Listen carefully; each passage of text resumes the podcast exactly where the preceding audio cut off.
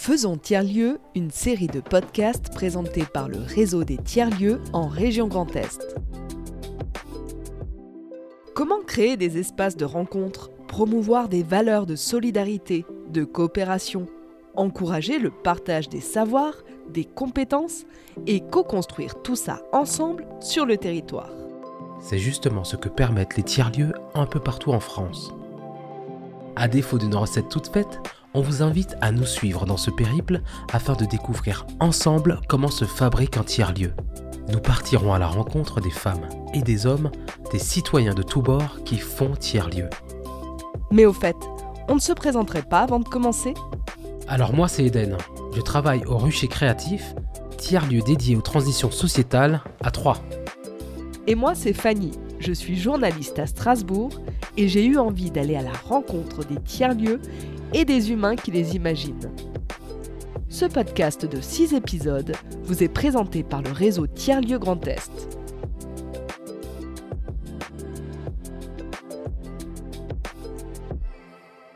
Dispositif régional, appel à projet, autofinancement, aide des collectivités et des fondations. Dans cet épisode, nous allons parler du financement des tiers-lieux. Les aides pour créer et faire vivre un tiers-lieu sont nombreuses. Pour les découvrir et mieux comprendre leurs spécificités, nous verrons l'exemple du rucher créatif à Troyes et de Blida à Metz. Cyril Muller de la région Grand Est apportera son éclairage et ses conseils sur les financements possibles en région. On est au Rucher Créatif. Je suis Sidonie Martinez-Svoboda, coordinatrice salariée du tiers-lieu associatif, donc euh, à Troyes, dans l'Aube. J'ai cofondé ce, ce projet il y a un peu plus de cinq ans. Euh, en 2017 avec d'autres euh, d'autres citoyens et chefs d'entreprise euh, du territoire au bois. Et puis j'ai été la première salariée en 2019. et maintenant, je suis donc coordinatrice plutôt en charge des nouveaux projets, relations extérieures et recherche de financement justement. nous, quand on a créé le rucher, on s'est rencontrés et très vite on a décidé de monter un lieu ensemble puisqu'on avait chacun travaillé de nos côtés sur un projet.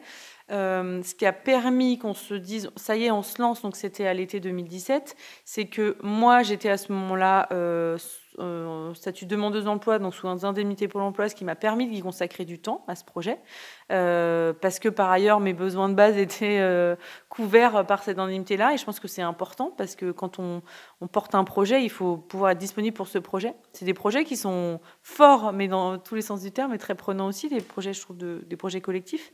Les autres étaient, sont un peu plus âgés à leur compte, donc avaient un autre un autre stade d'avancement dans leur vie professionnelle. Et on s'est aussi dit, OK, on, porte ce projet, on tente, et si au pire ça marche pas, il faut qu'on sorte 3000 euros chacun euh, pour couvrir les frais de loyer du lieu euh, qu'on avait euh, réussi à avoir en, mode euh, bail, bail, euh, pardon, bail éphémère, c'est pas exactement ça, le bail dérogatoire pour trois mois. Donc ça, c'était important, c'est qu'il y a une prise de risque quand même au moment où on s'est lancé, parce que nous, on s'est lancé sans mise à disposition d'un lieu, ni public ni privé. On a payé un loyer, même s'il était moins cher que celui du marché. Et donc, ça, ça a reposé sur des gens qui étaient prêts à porter un risque si, si ça se finançait pas. Et ensuite, pour ne pas avoir à payer nous-mêmes et puis pour que le lieu fonctionne et soit le mieux équipé possible, etc. Euh, même si c'était sur une expérimentation. Là, on est allé chercher bah, les différents partenaires dont je parlais tout à l'heure, que ce soit technique ou financier, les différents soutiens, à la fin de cette expérimentation, on a quand même accueilli beaucoup de monde. Hein. Notre inauguration, il y avait 300 personnes. Donc, euh, c'était une grosse réussite de montrer aussi ce que c'était qu'un lieu collectif, qu'un lieu participatif, que des open space, des coworking. Enfin, euh, c'était il, y a, quasiment six ans. Donc, euh, il y a plein de choses qui ont quand même évolué depuis. on a eu des soutiens un peu plus institutionnels à partir de ce moment-là, notamment de la métropole. Euh, on a aussi lancé une campagne de financement participatif. Donc là, c'est vraiment entre la période d'expérimentation qui avait duré trois mois pour nous fin 2017 et le déménagement, le fait de pouvoir ouvrir dans le local dans, lequel on est actuellement, qui fait 800 mètres carrés, qu'on loue aussi à un privé qui était en bail précaire, voilà, c'est ça le terme, euh, au départ. Euh, mais avant de pouvoir ouvrir un lieu, il faut qu'il soit conforme aux règles d'accessibilité et de sécurité. Et ça, ça nécessitait des investissements importants dans le lieu. quand je dis important, euh, c'est 50 000 euros, mais c'est énorme quand on monte un projet. Et donc là-dessus, on a voilà, opéré une campagne de financement participatif. On a récolté 10 000 euros. Euh, eu le, soutien de la métropole, Trois Champagne Métropole, qui nous a permis d'avoir une base de budget pour faire quelques travaux, et puis on a contracté un prêt bancaire. Donc il y a encore aussi, à la fois déjà du soutien de la collectivité, mais aussi de la prise de risque de la part des porteurs de projets. Donc c'était important pour moi de revenir là-dessus parce que euh, c'est voilà, c'est pas anodin, c'est comme ça qu'on a monté le rucher et, euh, et ça compte.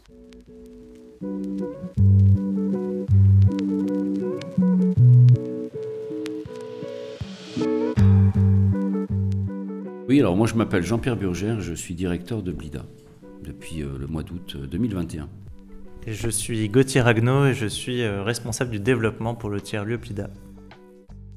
Alors Blida, c'est un tiers-lieu qui est dédié à l'entrepreneuriat sous toutes ses formes, à la fois sur les industries culturelles et créatives, mais aussi sur la création de start-up pour créer de nouveaux business et de nouvelles méthodes de travail.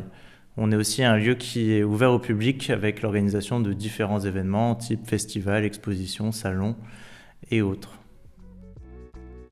Les financements sont fléchés en fait sur les activités, surtout quand c'est des financements publics. En fait, euh, le pôle culture de la ville de Metz finance des actions culturelles et euh, la métropole finance euh, les dispositifs d'accompagnement et toute la professionnalisation qu'on y mène. Au moins c'est fléché, c'est transparent, ils savent, euh, on, est capable de prouver comment on dépense l'argent. On, monte des dossiers tous les ans pour pouvoir euh, dire c'est quoi nos objectifs, nos enjeux sur les années à venir. Et c'est comme ça qu'on arrive à être, simple, explicite sur comment on finance nos projets.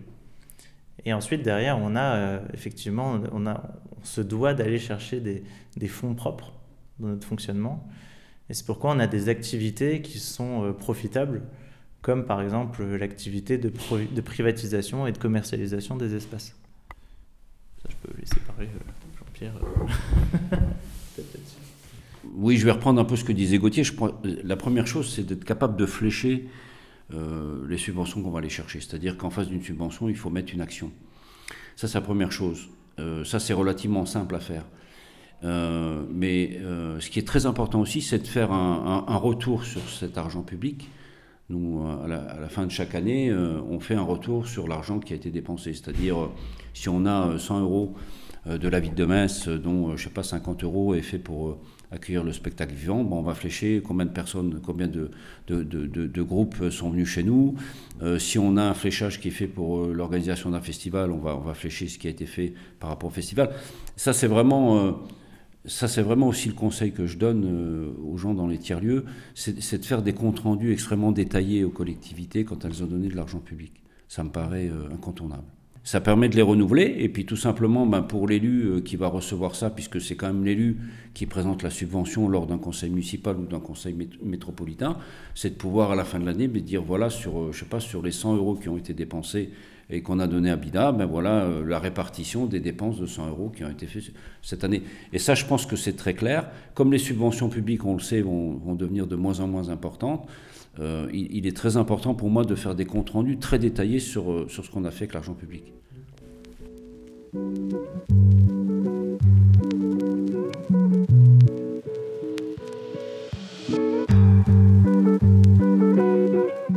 On a fait les choses au fur et à mesure. Il y a un dispositif qui est arrivé très vite, qui est le dispositif euh, régional euh, initiative territoriale, donc euh, de la région Grand Est, qui est un appel à manifestation d'intérêt. et effectivement, très très vite, il y a de l'argent, il y a du financement qui rentre parce qu'il y a des espaces qui sont mis à disposition, parce qu'il y a des adhésions des adhérents, parce qu'il y a des partenariats entreprises notamment. mais ça suffit pas. Et puis, on est vecteur de d'activité, de, lien social sur le territoire. Donc on a une action publique. Moi j'ai toujours enfin, vraiment porté ce discours-là de dire on, est un lieu politique, apolitique mais politique, dans le sens où on contribue à la vie de la cité et à la vie des citoyens. Je le prends vraiment dans ce sens-là, sans aucune euh, casquette euh, ou côté de parti politique. C'est justement le, sens premier de la notion de politique que je prends en disant ça. Donc il est... Euh, c'est dans notre veine de porter des actions qui sont publiques et qui sont les actions envers les citoyens. Et c'est aussi logique, du coup, d'aller solliciter des financements publics pour ça. Le financement initiative territoriale, donc l'AMI de la région Grand Est, il est vraiment précieux sur euh, du lancement de projets euh, tiers-lieux, selon moi, parce que c'est un dispositif qui est assez euh, ouvert et, et flexible pour justement soutenir des nouvelles initiatives sur les territoires, avec des interlocuteurs de la région Grand Est et des maisons de région qui sont des interlocuteurs précieux à solliciter quand on veut chercher un financement public. Et là, je refais un peu l'histoire du rucher, mais quand j'ai, c'est moi qui ai monté ce dossier-là, le premier dossier que j'ai monté, j'avais jamais fait de demande de subvention avant. Donc, parenthèse très importante, euh, faites-vous accompagner, posez des questions à d'autres tiers-lieux. Euh, moi, je suis aussi disponible sur ce sujet-là. Il y a des tiers-lieux qui sont fabriques de territoire qui peuvent répondre à quelques questions. Il y a le réseau régional qui peut vous mettre en lien avec des acteurs intéressants. Euh, en fait, j'avais peur de la région en me disant, en fait, c'est eux qui vont juger le dossier, dire s'ils donnent l'argent ou pas. Donc, pour moi, c'était eux qui étaient juges, entre guillemets, une fois que le dossier était déposé. Et donc, j'ai pas osé contacter les interlocuteurs au moment du montage du dossier.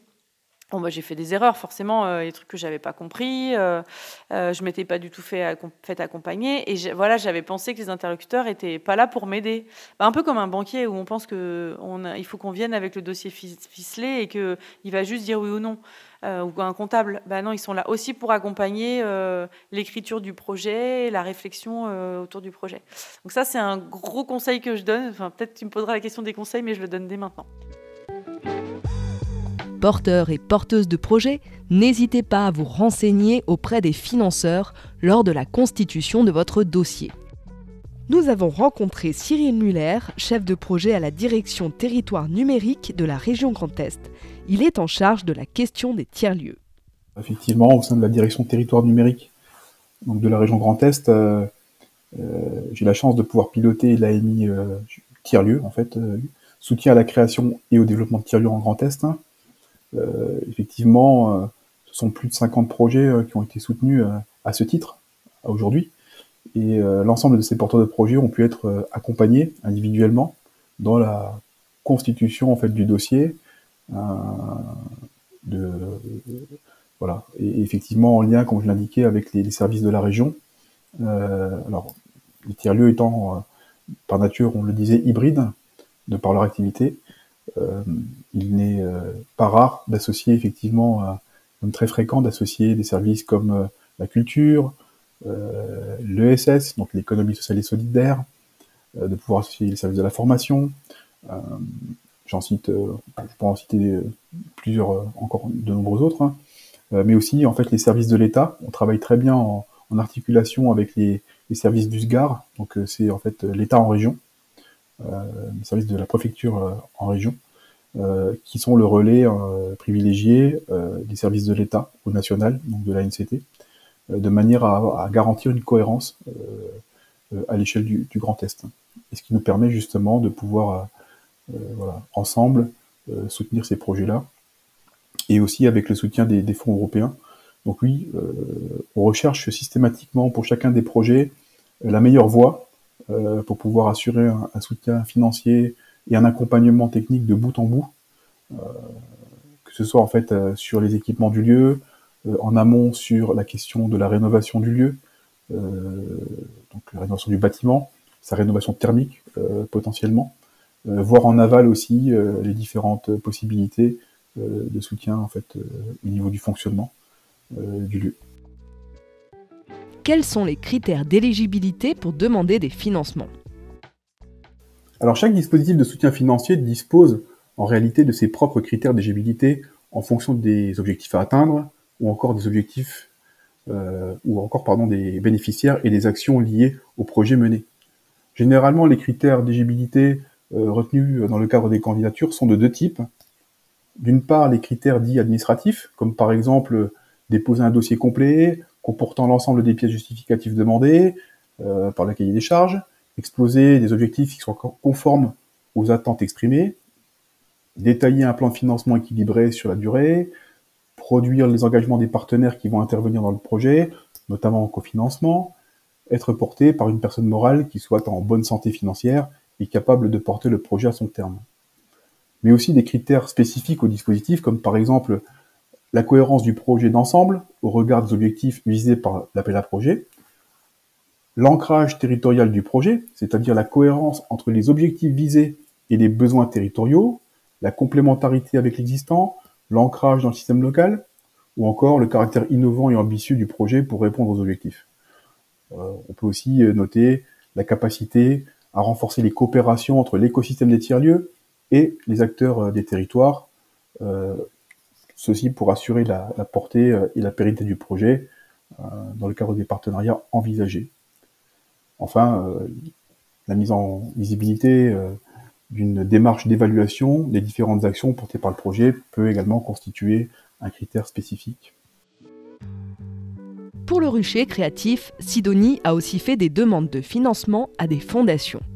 Il n'y a pas que les collectivités hein, qui financent, il y a aussi des fondations. Nous, on a eu une grosse aide de la Fondation de France qui est aussi arrivée au bon moment. Euh, voilà, il faut dire qu'en 2017-2018, euh, c'était le tout début des soutiens pour ce genre d'initiative. Et on a vraiment eu beaucoup de chance euh, d'avoir le soutien de la région Grand Est, de la métropole et de la Fondation de France pour bah, pouvoir rester et du coup être où on est aujourd'hui. Et effectivement, par la suite, l'idée c'est d'être en veille sur l'ensemble des dispositifs euh, publics qui existent. C'est aussi de bien comprendre qui sont les bons interlocuteurs sur quel sujet. Nous, on intervient sur l'inclusion numérique, sur la vie associative. C'est des sujets à aborder avec le conseil départemental. Sur la métropole, nous, on dépend du développement économique. Euh, sur l'attractivité du centre-ville, éventuellement, on dépend de la ville de Troyes. Euh, sur les sujets euh, liens social, entrepreneuriat, on a, on a plutôt des sujets avec la région Grand Est. Sur la notion de tiers-lieu, c'est l'État, inclusion numérique aussi avec les conseillers numériques. il y a aussi un sujet avec les fonds européens. Donc voilà, c'est vraiment important de bien comprendre qui a quelles compétences dans nos interlocuteurs et du coup qui on peut aller chercher pourquoi euh, et pour quelles actions euh, sur nos tiers-lieux. Bon, nous, on essaie de décloisonner dans les tiers-lieux, mais après, eux, ils ont quand même leurs euh, leur compétences, c'est la, la, loi qui pose ça, et leur dispositif. Et il y a aussi des outils de veille hein, qui existent, notamment euh, aide-territoire.fr ou quelque chose comme ça. Il y, il y, a un, site internet où on peut suivre l'ensemble des dispositifs publics qui existent.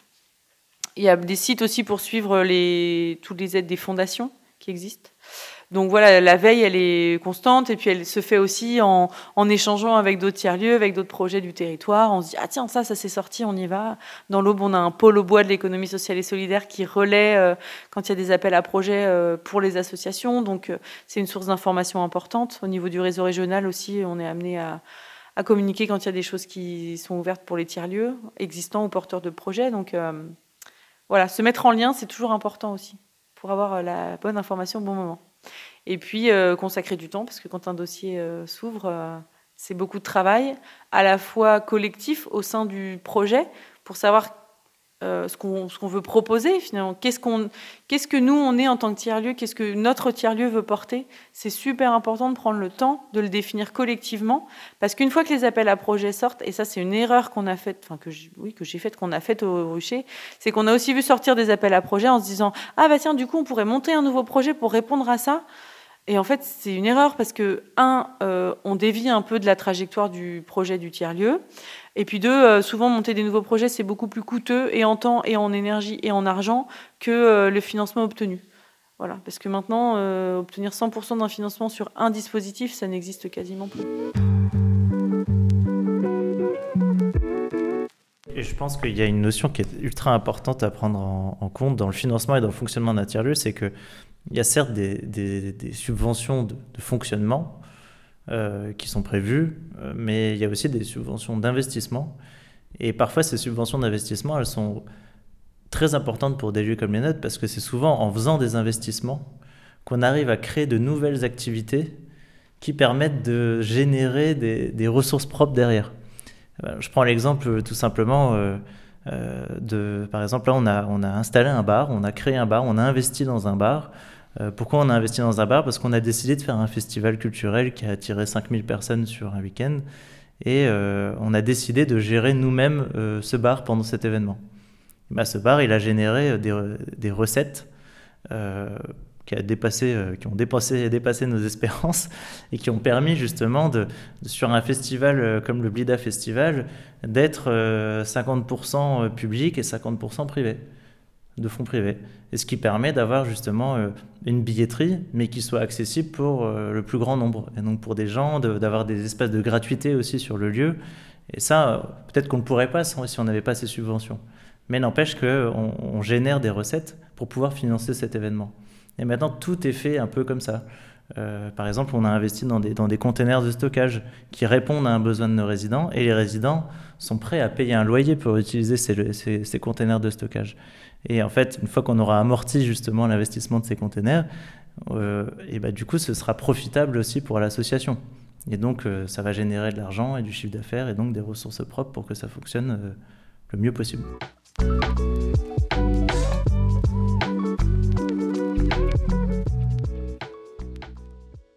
Dans les recettes, on a l'utilisation des espaces, hein, principalement, donc les bureaux des résidents ou ateliers, le coworking, les salles de réunion, formation. Ça, c'est vraiment euh, en fonds propres, c'est les ressources principales. Euh, ensuite, il y a un petit peu de contribution à la programmation, parce que quand on accueille des ateliers et des conférences, ils sont gratuits pour nos adhérents et payants, enfin, c'est 5 euros de participation pour les non-adhérents. Et puis, euh, c'est pas une source de recettes, mais ça reste une source de financement, euh, les cotisations des membres. Sachant que les cotisations, nous, on les a faites à 40 euros à l'année pour les citoyens et à 10 euros pour euh, les demandeurs d'emploi et les étudiants. Après, il y a des adhésions entreprises, euh, voilà, mais on, il y en a assez peu pour le moment. En tout cas, on aimerait bien que ça augmente. Et puis, il y a des partenariats, du coup, avec des entreprises qui vont venir effectivement soutenir le rucher créatif, notre association. Ça, c'est la partie, voilà, autofinancement, si on peut l'appeler comme ça. Après, le reste, c'est du soutien grâce aux appels à projets, et aux appels à manifestation d'intérêt. Et c'est par rapport à ce que je disais tout à l'heure sur le rôle politique des tiers-lieux, euh, moi ça me semble tout à fait logique. Ce qui est difficile, c'est de trouver un équilibre. Euh, c'est aussi qu'un appel à projet, alors il y en a qui peuvent se dérouler sur euh, deux, trois ans, mais il y en a beaucoup sur un an. Donc pour avoir de la visibilité et de la sécurité, sécuriser un peu le modèle économique, c'est pas simple. après voilà, là, les tiers-lieux sont vraiment maintenant inscrits dans les dans même euh, la, politique européenne euh, et les, plans d'action, les axes à, développer d'ici 2027. Donc je, suis confiante aussi sur les différents dispositifs qui vont émerger pour soutenir les tiers-lieux. Mais c'est euh, une préoccupation quotidienne de se dire comment on va financer cette initiative parce qu'on la veut la plus accessible possible, avec des tarifs pas trop chers, mais, mais qu'il faut quand même financer des salaires et un loyer, enfin tous les frais liés au lieu. Euh, et les salaires, c'est essentiel parce que euh, pour qu'un lieu soit un tiers-lieu, il faut qu'il y ait de l'animation. Et euh, il me semble qu'à un certain moment, les, forces les forces bénévoles se fatiguent aussi et que c'est important que ce soit un relais qui soit pris par du salariat, à la fois pour gérer le lieu, enfin, la logistique, l'intendance, et puis animer les espaces et créer du lien entre les personnes. En tout cas, créer les conditions favorables à ce que euh, on puisse faire tiers-lieu dans, le lieu. Donc la masse salariale, il, faut qu'il y en ait finalement. Mais c'est plus difficile à financer. Les, hum, les investissements, les achats de mobilier, etc., c'est plutôt simple d'aller chercher des financements là-dessus. Euh, le fonctionnement, c'est plus compliqué. Donc quand je parle fonctionnement, je parle euh, loyer et salaire.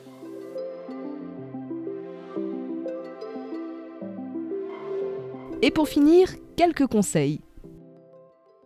Alors, il est important d'avoir une personne euh, au sein du tiers-lieu qui soit en mesure de porter opérationnellement le projet euh, et de pouvoir en fait fédérer les, partenariats. Euh, c'est-à-dire de pouvoir ensuite mobiliser en fait les, collectivités, les acteurs associatifs, voire privés du territoire, et mettre en œuvre une concertation, pourquoi pas, euh, pour définir en fait euh, l'offre de service du lieu et ensuite euh, rechercher son équilibre économique. donc effectivement, cela requiert des compétences, compétences alors qui peuvent être disponibles au sein du collectif tiers-lieu ou faire appel justement à des, acteurs comme par exemple le réseau des tiers-lieux Grand Est qui peut accompagner en fait ce type de structuration voir en fait euh, d'autres acteurs euh, euh, de l'écosystème des, tiers-lieux bah, J'en ai deux, je dirais. Il y a une chose qui est importante, c'est de compter. Compter le temps qu'on y passe, compter ce que chacun apporte, parce que c'est une manière de valoriser tout ce qui est fait, qui soit pas que en lien avec une valeur monétaire. Hein. C'est pas que l'argent qui rentre, c'est aussi tout ce que chacun apporte, parce que c'est comme ça qu'on mesure une activité collective et associative donc les heures de bénévolat, etc. notamment. Euh, et puis la deuxième chose, c'est déchiffrer c'est quoi un appel à projet, c'est quoi un AMI, c'est quoi un autofinancement, c'est quoi un cofinancement, les compétences, qui a quelles compétences. Donc pour ça, c'est s'entourer et échanger. Merci à Cyril Muller, Sidonie Martinez-Voboda, Jean-Pierre Burgère et Gauthier Raguenot pour leur retour d'expérience et leurs conseils. Retrouvez toutes les références évoquées ici dans les notes de l'épisode. Dans le prochain épisode, nous parlerons de la vie du tiers-lieu.